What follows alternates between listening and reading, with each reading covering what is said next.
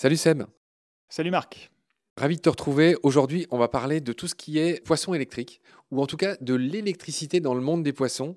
Et dans ton bouquin, dans ton blog, donc Les paupières des poissons, hein, ceux qui veulent regarder le blog, il s'appelle Les paupières des poissons sur Internet. Et puis surtout, j'encourage les auditoristes à se procurer la BD. Il y a beaucoup plus de trucs dans la BD. C'est vrai, c'est pas qu'un truc marketing qu'on leur dit là.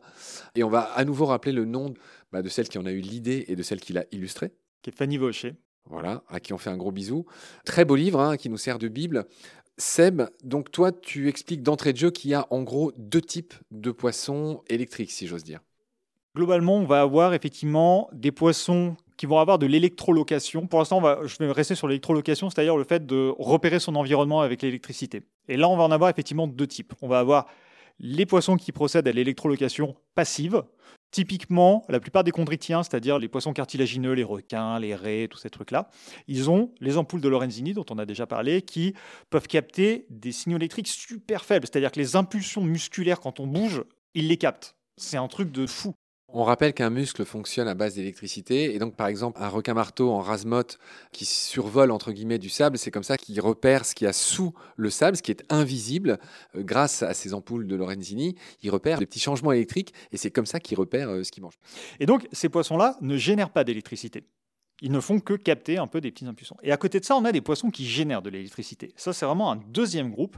Et donc, à l'intérieur de ce groupe, on en a qui vont générer de l'électricité très puissante, type bah, l'anguille électrique, qui est très connu, et qui peut aller jusqu'à tuer ses proies grâce à ça. Et puis, on a des poissons qui vont faire plutôt ce qu'on appelle les poissons à électricité faible, dont on va parler euh, peu de temps après. Mais voilà en gros les groupes. Après, ça a évolué chez différentes familles. Euh, on a différentes branches évolutives. On va dire que chez les poissons électrogènes, donc ceux qui font de l'électricité, même s'il y a des petits groupes qu'on font à gauche à droite, globalement, on a deux grandes familles. Euh, on va avoir la famille américaine, toute la famille des gymnotiformes, etc., à laquelle appartient l'anguille électrique. Et on va avoir une famille africaine, toute la famille des mormiridés, où il y aura le poisson éléphant. je pense d'ailleurs qu'aujourd'hui, on va peut-être justement se contenter d'aller sur l'anguille électrique et sur le poisson éléphant. Ça fera deux bons exemples. Tu vas peut-être commencer par l'autre grand de tes chouchous. Seuls et ceux qui te connaissent savent que toi, tu adores les labres. On en a déjà beaucoup parlé. Et aujourd'hui, fait son entrée en scène dans notre émission, le poisson éléphant, sur lequel tu as mille anecdotes. Bah, je propose que tu commences par lui. Alors, le poisson éléphant. Le poisson éléphant, c'est un poisson qui tient son nom. Une espèce de trompe. Voilà, d'une énorme erreur, en fait, anatomique, puisque c'est son menton. C'est-à-dire que c'est un poisson où on pense qu'il a une trompe, mais en réalité, c'est une excroissance du menton, sur laquelle il possède un organe électrique. En gros, comment ça marche? Donc c'est un petit poisson et son organe électrogène, l'organe qui produit l'électricité, est situé à la base de sa queue. Pour essayer de visualiser comment est organisé le système électrique d'un poisson éléphant. À l'arrière du poisson éléphant, au niveau du pédoncule caudal, c'est-à-dire la base de la queue, là où est accrochée la queue, la partie où le poisson s'affine et où la queue démarre, il y a l'organe électrique.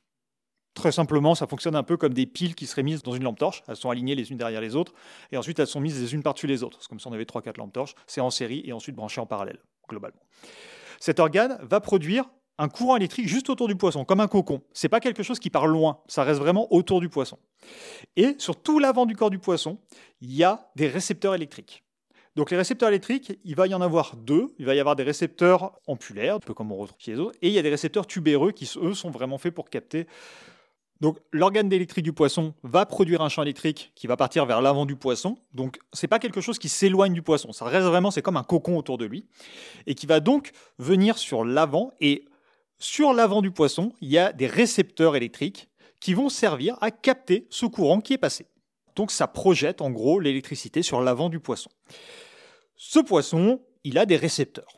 Je ne vais pas rentrer trop dans le détail. En gros, il a deux types de récepteurs. Il y en a qui lui servent à repérer son environnement et d'autres qui lui servent à la communication. Je vais y revenir après. Et sa trompe, précisément, est un endroit où il y a beaucoup, beaucoup de récepteurs. C'est un peu ce qu'on appelle une fovea électrique. Un peu comme nous, dans l'œil, on a une fovea, là où c'est l'endroit où on voit le mieux. Bref, comment ça fonctionne? Imaginons qu'un objet non conducteur passe à côté du poisson. Le courant électrique produit par l'organe électrique va être interrompu par cet objet. Du coup, quand le courant va arriver sur la peau du poisson, ça va faire comme une ombre. Parce que le courant qui aurait dû arriver à cet endroit-là sur la peau a été arrêté par la pierre. Par conséquent, le poisson sent qu'à cet endroit-là, eh bien, il y a un objet qui n'est pas conducteur à côté de lui. Si au contraire on a un objet qui est conducteur, par exemple, je sais pas, il y aurait une bille en métal. La bille en métal va faire converger le courant électrique et donc à cet endroit-là, ça va faire comme, je ne sais pas, un point lumineux ou un point chaud, un peu comme si on mettait une loupe euh, sur de la lumière et qui faisait un point euh, très, euh, très brillant à un endroit. On ne sait pas comment le poisson, lui, perçoit ça dans sa tête. Mais en gros, c'est comme ça que ça marche. Ce qui veut dire que le poisson-éléphant, quand quelque chose rentre à côté de lui, il est capable de connaître sa taille, sa forme, sa distance, mais aussi sa composition interne. C'est-à-dire qu'il est capable de savoir si ce matériau est conducteur et pas conducteur. C'est-à-dire qu'en gros, si vous êtes debout à côté d'un poisson-éléphant, le poisson-éléphant sait très exactement combien il y a de pièces dans votre poche et si vous avez des plombages dentaires. Seb, donc là tu viens de nous expliquer qu'ils s'en servent pour se repérer dans l'espace, pour comprendre ce qu'il y a autour d'eux, pour se figurer une espèce de carte mentale de ce qu'il y a autour d'eux, mais ils s'en servent aussi pour communiquer entre eux. Il y a une double fonction.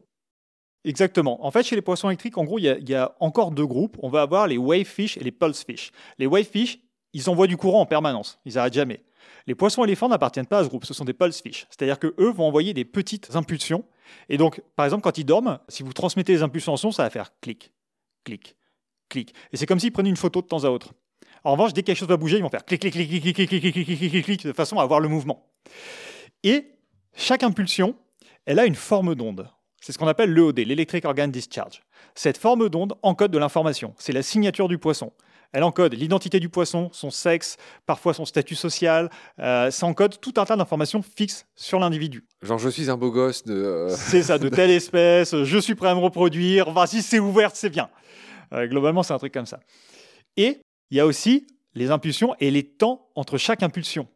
C'est-à-dire un peu comme du morse, on va faire tititit, tititit, ça coupe le mot quand on fait ça par exemple. Et bien les poissons aussi, il y a ce qu'on appelle les IDI, les IDI, Inter-Discharge Interval, c'est-à-dire les intervalles entre les, chaque décharge. Et ça, ça va encoder des trucs plus euh, circonstanciels, c'est-à-dire l'état de motivation. Est-ce que je suis fâché? Est-ce que je suis excité? Est-ce que je suis machin? Et en fait, ils peuvent communiquer précisément avec leurs impulsions électriques. Ce qui veut dire que les impulsions électriques vont servir non seulement à repérer l'environnement, mais aussi à communiquer avec les autres individus autour. Et par exemple, il y a des poissons, quand ils vont faire des parades amoureuses, certains poissons électriques, ce pas des poissons éléphants pour le coup, quand ils vont faire des parades amoureuses, ils vont enchaîner des bruits et des impulsions électriques. Et en fait, les deux vont se coupler dans la parade, comme si c'était une seule chanson, en fait, une seule danse. Et c'est euh, assez incroyable comme... euh, comme- Mon cher Seb, il y aurait mille choses à dire sur euh, ton ami le poisson éléphant. Est-ce qu'on a dit l'essentiel pour cet épisode ou tu vas ajouter quelque chose sur les poissons éléphants? Je rajouterai rien parce qu'on dira jamais l'essentiel. Très bien. Merci pour tes lumières sur cet incroyable poisson euh, donc qui n'a pas de trompe, mais c'est bien une sorte de menton un peu à la Bogdanov qui euh, descend très très bas. Ce fameux poisson éléphant, c'est vu. Je te retrouve très vite pour parler peut-être des anguilles électriques cette fois. D'ici là, prends soin de toi. Salut. Salut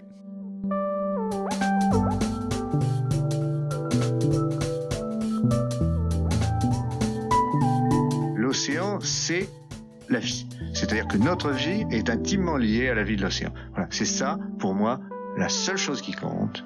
Tout le reste est secondaire, tirer du pétrole, des trucs. Pourquoi faire? Pour augmenter de 5% la production Rigolade